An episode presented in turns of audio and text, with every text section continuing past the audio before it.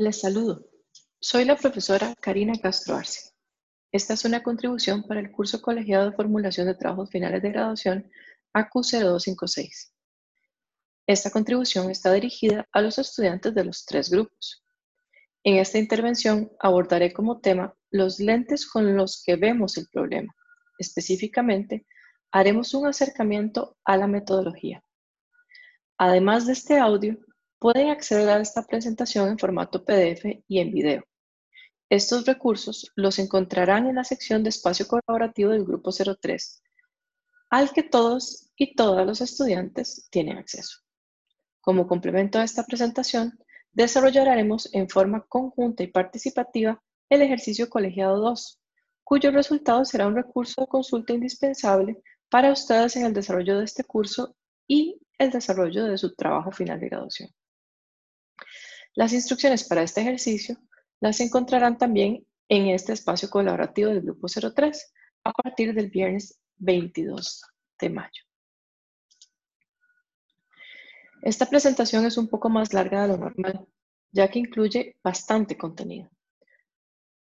Voy a retomar conceptos que comuniqué tanto en el aporte de introducción como en el aporte sobre la posición del investigador o diseñador. Les recomiendo visitar y revisitar esos recursos, ya que como sabemos, el desarrollo de una propuesta de trabajo final de graduación es un proceso que es iterativo y progresivo. Los contenidos que trataremos hoy son, uno, el diseño de la investigación, el cómo lo veo. Dos, qué es metodología. Tres, marco metodológico. Cuatro, estrategias metodológicas, es decir, los tipos de estas. Cinco, métodos y técnicas de investigación. Seis, fases de investigación. Y siete, comentarios finales. Uno, el diseño de la investigación. El cómo veo. O como recordarán, los anteojos 3D. El curso de formulación es un curso donde se construye un diseño de investigación. El resultado principal del curso es que ustedes, estudiantes, tengan la capacidad de construir la narrativa de ese diseño de investigación. Es decir, que sean capaces de construir una historia coherente, interesante y sintética sobre sus intereses e intenciones para un trabajo final de graduación. Esta historia o narrativa consta de cuatro partes principales de las cuales ya hemos venido hablando. El que veo, desde dónde lo veo, cómo lo veo y para qué lo veo. Y hoy nos concentraremos en el cómo lo veo. Uso entonces el diagrama que nos ha ido acompañando durante el curso. El momento en que él o la estudiante sea capaz de explicar este diagrama usando la información de su trabajo final de graduación, habrá sido capaz de construir su diseño de investigación. En el diagrama, una mujer que nos representa a todos nosotros ha escogido un lugar para posicionarse y desde donde ver a un mundo, es decir, un problema. En ese mundo hacemos un zoom con una lupita y nos concentramos en una pequeña mosca, que es el objeto de estudio y su pregunta de investigación. ¿Para qué observa esa pregunta? Pues porque quiere contribuir al conocimiento sobre la arquitectura, sobre el medio ambiente construido, con una investigación que conlleve un diseño o la exploración de conceptos e ideas. Pero esa mujer no debe ver a su mundo, a su mosca, a simple vista. Debe usar unos filtros, porque las respuestas a su pregunta solo las va a encontrar con unos anteojos en tres dimensiones.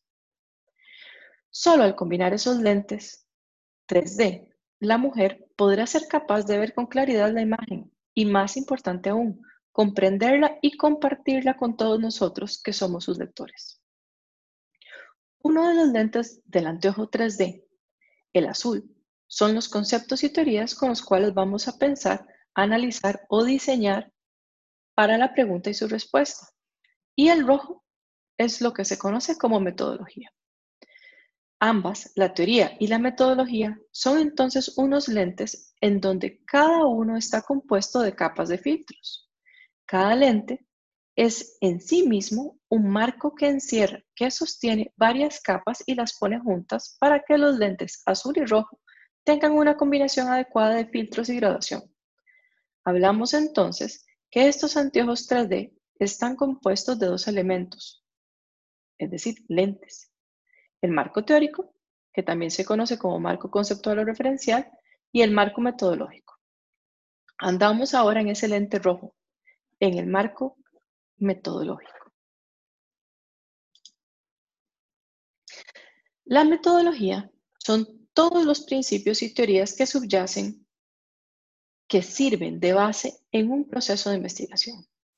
En la presentación de introducción les mencioné que otra forma en que los textos llaman al diseño de la investigación es diseño metodológico.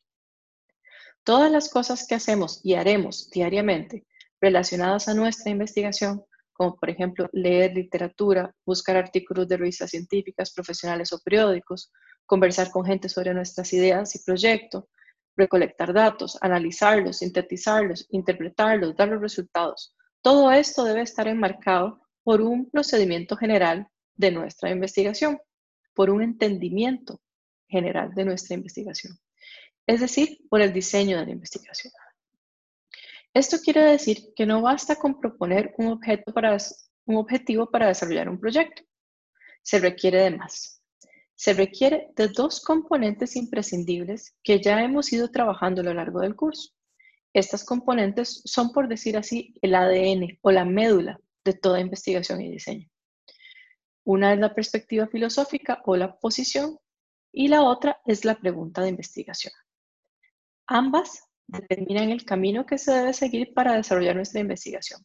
Determinan la narrativa de nuestro diseño de investigación, es decir, la metodología. Como una advertencia, pero también como pistas. Hay estrategias y métodos particulares para cada perspectiva filosófica. Recuerden que a estas perspectivas de filosóficas en los libros de texto también se les llama paradigmas. La pregunta de investigación va a determinar el tipo de investigación. Determina el tipo de estrategia metodológica. Y una tercera pista, la pregunta contiene los conceptos para guiar el diseño arquitectónico o para desarrollar discusiones teóricas. Les hago un par de paréntesis para refrescar o añadir conocimiento. Existe entonces una relación directa entre la ontología, la epistemología y la metodología. Recuerden que ontología es el estudio de la realidad, epistemología el estudio del conocimiento y la metodología en filosofía significa el estudio del método por el cual se obtiene el conocimiento. De manera que las tres están estrechamente ligadas. Hay estrategias y métodos particulares para cada perspectiva filosófica.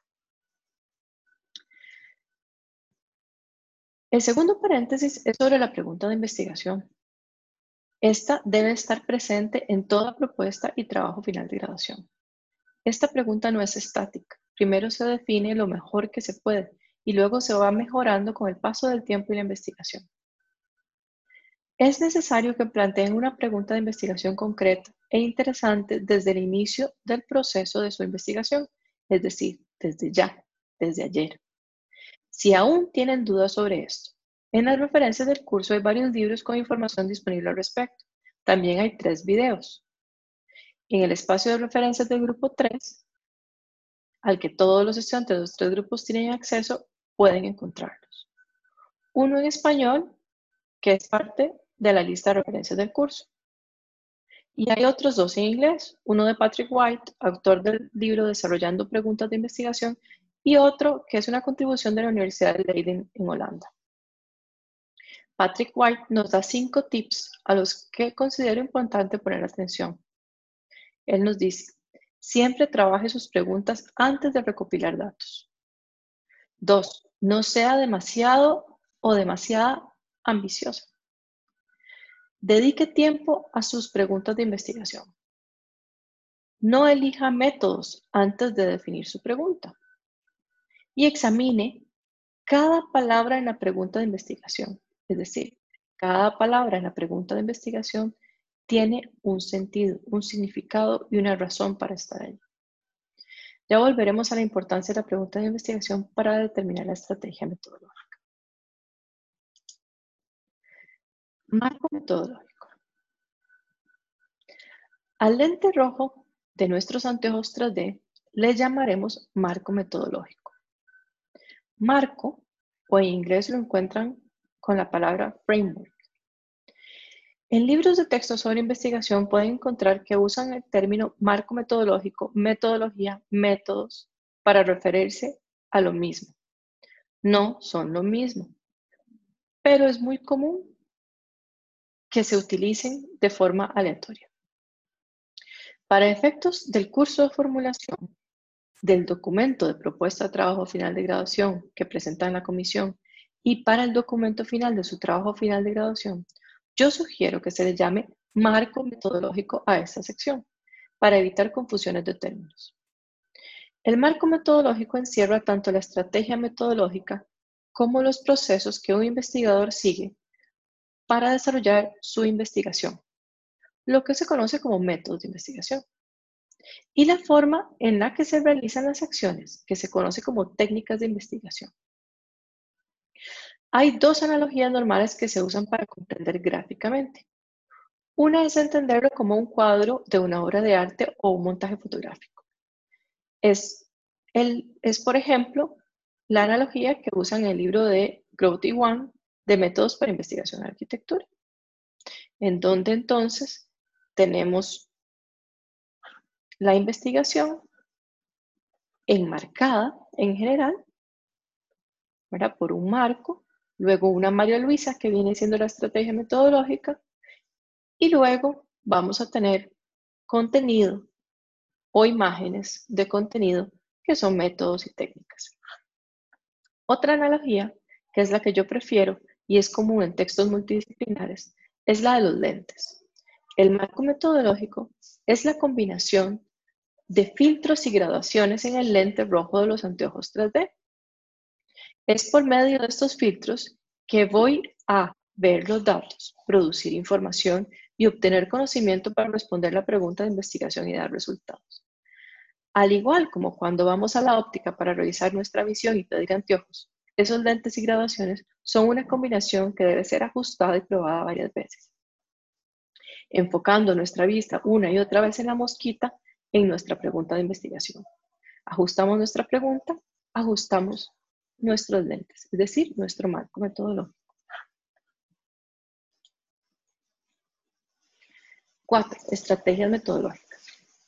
A las estrategias metodológicas, en la literatura también las pueden encontrar definidas o llamadas como estrategias de investigación, tipos de metodologías o tipos de investigación.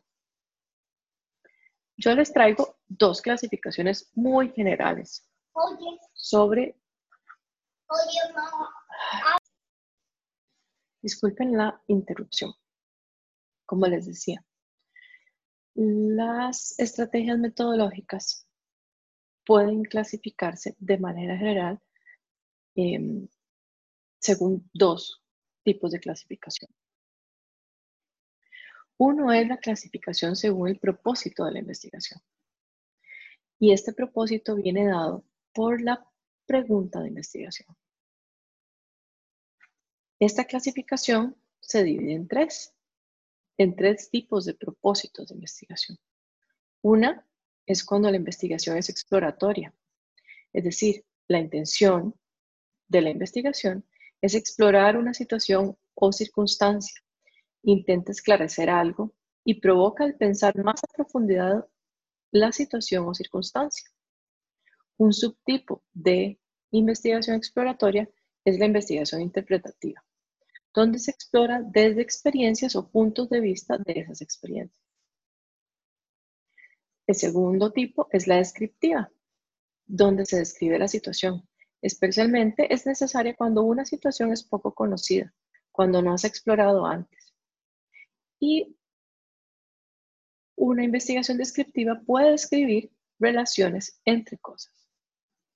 El tercer tipo es la explicativa, donde la investigación busca penetrar en las razones por las que se da una situación Normalmente relaciona unas cosas con otras para explicar los fenómenos. Es decir, su trabajo final de graduación puede ser de carácter exploratorio, descriptivo o explicativo. Aunque determinemos que el propósito principal de la investigación sea una de estas tres, explorar, interpretar, describir o explicar, las tres pueden estar presentes en una investigación. Es decir, que para poder explicar, mi propósito es explicar. Entonces, que para poder explicar, posiblemente deba primero describir y explorar una o varias situaciones, para luego relacionarlas y explicarlas. El que esto pase no quiere decir que se tengan varias estrategias de investigación. Lo que sí quiere decir es que se van a tener varios métodos y técnicas distintas, dependiendo de la fase de investigación en la que se encuentre. Dean, en su muy conocido libro Case Study Research del 2009, recomienda que para determinar la estrategia metodológica adecuada se debe considerar la perspectiva filosófica o el paradigma, donde hay estrategias y métodos que no son compatibles con epistemologías de cierto tipo. Recuerden las epistemologías positivista o estructuralista. Dos, considerar la pregunta de investigación y qué nos dice esa pregunta. Esa pregunta nos dice cuál es el propósito. Explorar, describir, explicar. ¿Cómo inicia esa pregunta? También debemos de considerar cómo inicia la pregunta, es decir, cuál es el adverbio de la pregunta. ¿Qué, dónde, cuándo, quién, cuánto, cuál, cómo, por qué? Debemos de considerar si lo que quiero saber requiere de controlar variables y si la búsqueda de la respuesta se enfoca en eventos contemporáneos o no. En la presentación encontrarán una tablita pequeña donde relaciona el propósito, la pregunta, cómo inicia, es decir, el adverbio, y algunos ejemplos de estrategias que pueden servir para esos propósitos. Las estrategias metodológicas también se pueden clasificar según el tipo de información. Hay dos tipos principales y estas son las que hemos escuchado comúnmente. La investigación cuantitativa o la investigación cualitativa. Y están, como digo, clasificadas así de manera muy general por el tipo de información que se maneja en las investigaciones. La investigación cuantitativa trabaja con datos cuantificables que pueden ser expresados en números y se analiza estadísticamente. La investigación cuantitativa puede describir poblaciones o grupos poblacionales, es decir, humanos, flora, fauna, entidades o grupos como lugares u organizaciones. También sirve para describir en términos generales comportamientos y otras características. Encontrar relaciones entre características o variables explicar de manera general fenómenos asociados a los grupos poblacionales de interés o predecir el comportamiento futuro o consecuencias de ciertas acciones. Algunos ejemplos de disciplinas que utilizan investigación cuantitativa comúnmente en sus trabajos, son las ciencias naturales exactas, la ingeniería, la economía, las ciencias sociales, médicas y también las ciencias ambientales. La investigación cualitativa se basa principalmente en datos no numéricos y produce además datos no numéricos. Analiza esta información de forma holística y extrae significados o resultados a partir de las cualidades de las cosas. La investigación cualitativa sirve para describir casos individuales, explorar fenómenos que sean difíciles de identificar o segregar en variables, describir a profundidad complejidades de un fenómeno en condiciones particulares, desarrollar nuevas ideas o formas de entender el significado de las cosas, entender la importancia del contexto en la forma en que el significado y el fenómeno son construidos o para generar nueva teoría. Por ejemplo, se usan disciplinas de humanidades, estudios culturales, arte, derecho, pero también en ciencias sociales, médicas y ambientales. Hay un subtipo de estas investigaciones que es la investigación mixta, que es la que utiliza los dos tipos de datos, tanto cuantitativos como cualitativos, y analiza los datos cuantitativos y cualitativos con métodos propios para cada una de esas fuentes. Esta investigación mixta usa distintas fuentes y tipos de datos. Permite hacer mejores comparaciones y corroborar datos y usa la triangulación metodológica para dar rigurosidad. En planificación territorial, por ejemplo, lo normal es hacer, usar una estrategia que permita el uso de métodos mixtos. Esto porque se trabajan tanto con las generalidades de los lugares o las poblaciones, así como también con información particular de contexto, que no es generalizable o cuantificable. Cuando se expresa que una investigación es cuantitativa o cualitativa, eso da expectativas al lector sobre procesos como el muestreo, la representatividad de la muestra, la recolección de datos y el análisis. El tipo de pregunta en este en esta clasificación también es importante. Da pistas para escoger un tipo de estrategia sobre el otro. McCallum y compañeras en su libro dividen a las preguntas de investigación en cerradas o abiertas, siendo las cerradas más conveniente trabajarlas con métodos cuantitativos y las abiertas con métodos cualitativos.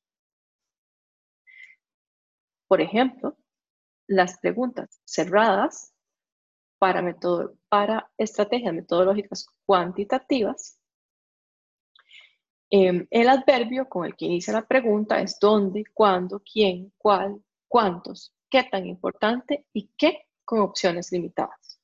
Mientras que la, la abierta, la pregunta abierta, es para estrategias de tipo cualitativo e inicia con adverbios como qué, sin límite de opciones, por qué, refiriéndose a la razón de ser, o el cómo.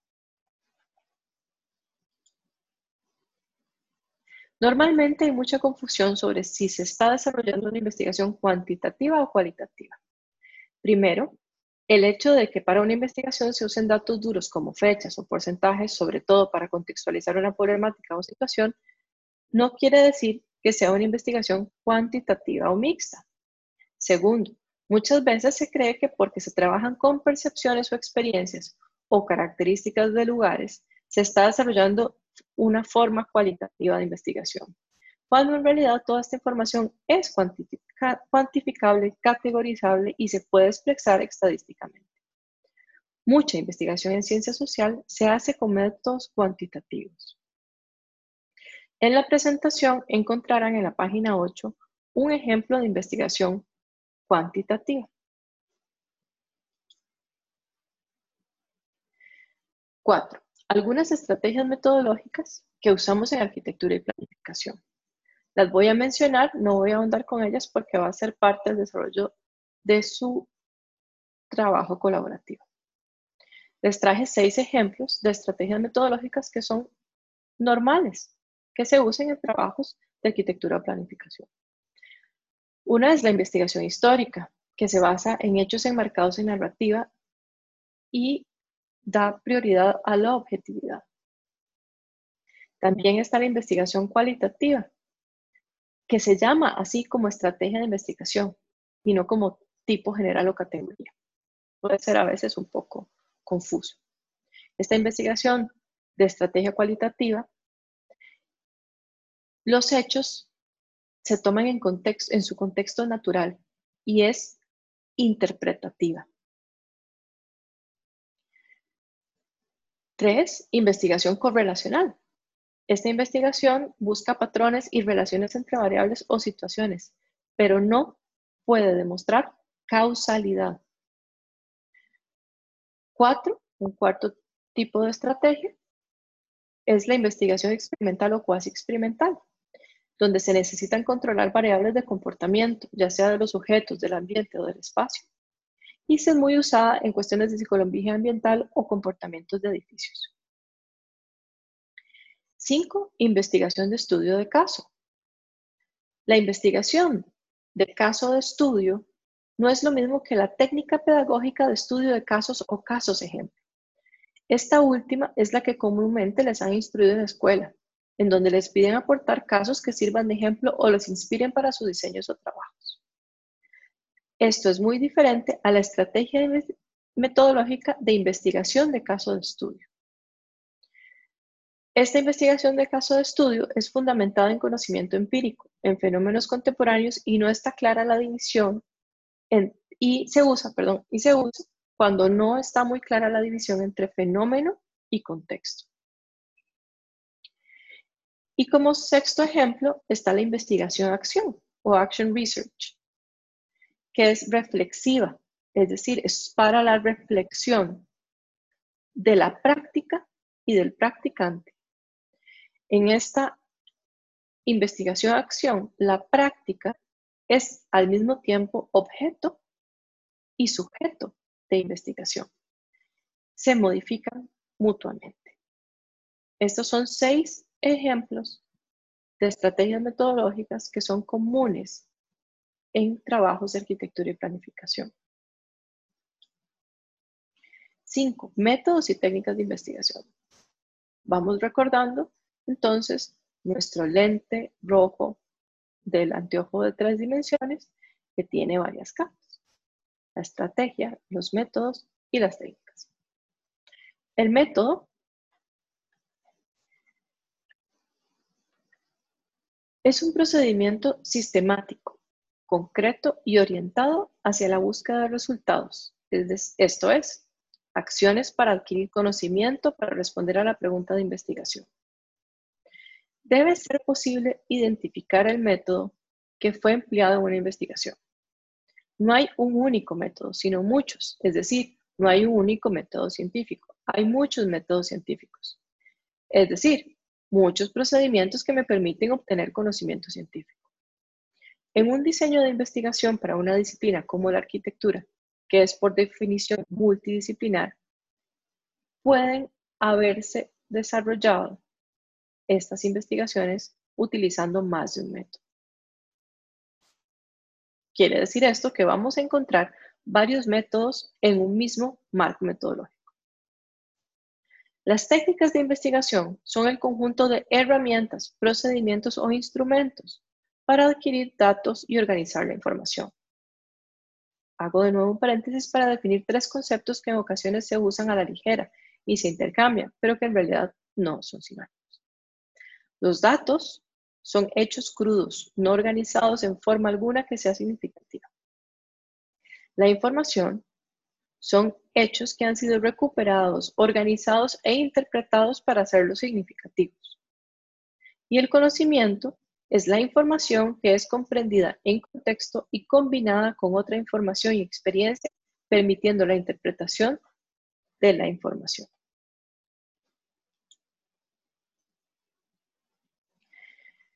Traigo también algunos ejemplos de métodos y técnicas de investigación que se usan en trabajos típicos de arquitectura y planificación.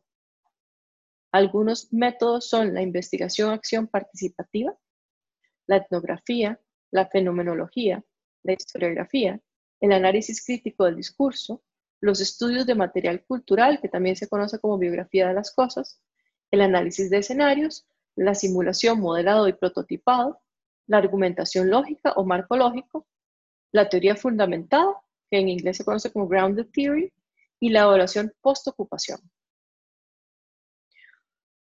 Dentro de los ejemplos que tenemos como técnicas para recopilar la información o para analizarla está la observación participativa y no participativa, la investigación documental o de fuentes secundarias, las entrevistas estructuradas, no estructuradas o abiertas y entrevistas no verbales, los grupos focales, las encuestas o cuestionarios, la selección de muestras o el muestreo, el análisis visual o semiótica, análisis de sitio, auditoría de sitio, la codificación y la triangulación.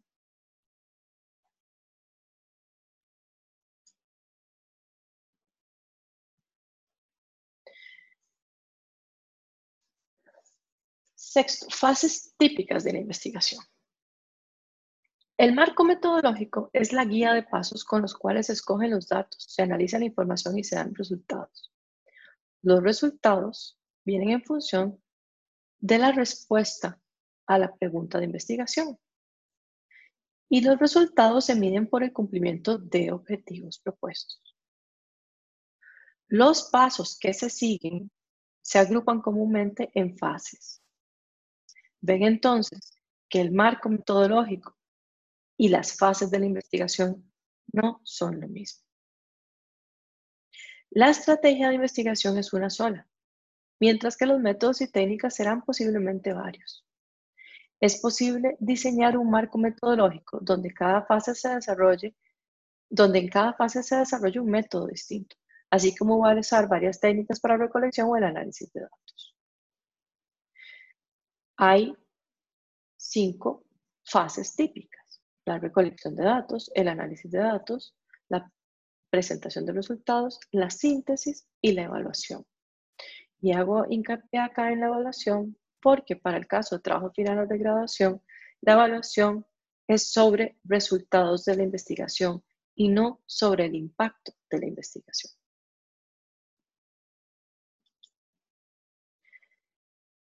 Siete. Cierro haciendo algunos comentarios finales. Toda investigación debe tener rigurosidad metodológica. Esto es, seguir principios éticos. Debe poderse comprobar y poderse reproducir.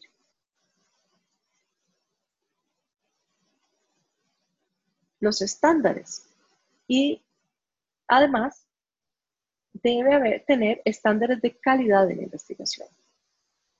Traigo una pequeña tabla em, de Guban de 1981 que está en el texto de Growth One 2013. Estos estándares de calidad van a depender el cómo se obtiene esa calidad, va a depender de la ontología que está detrás del diseño de la investigación. Entonces se tienen cuatro estándares. El valor que se da a la verdad, la aplicabilidad, la consistencia y la neutralidad.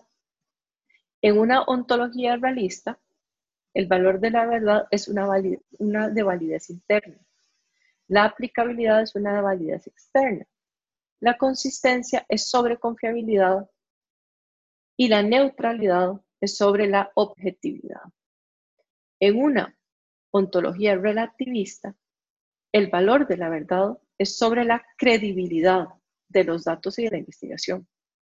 Su aplicabilidad es sobre la transferibilidad o la transferencia del conocimiento para la generalización.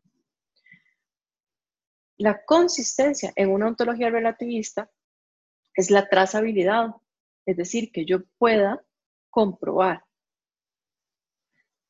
que un proceso se dio. Y la neutralidad es donde yo puedo confirmar que la información es cierta.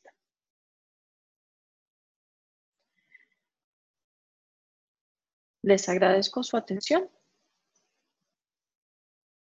Y si tienen dudas o consultas o comentarios, pueden comunicarse conmigo a través de mensajes en nuestra plataforma de curso de formulación o bien por correo electrónico. Mi correo es carina.castro.ucrac.cl. Muchísimas gracias.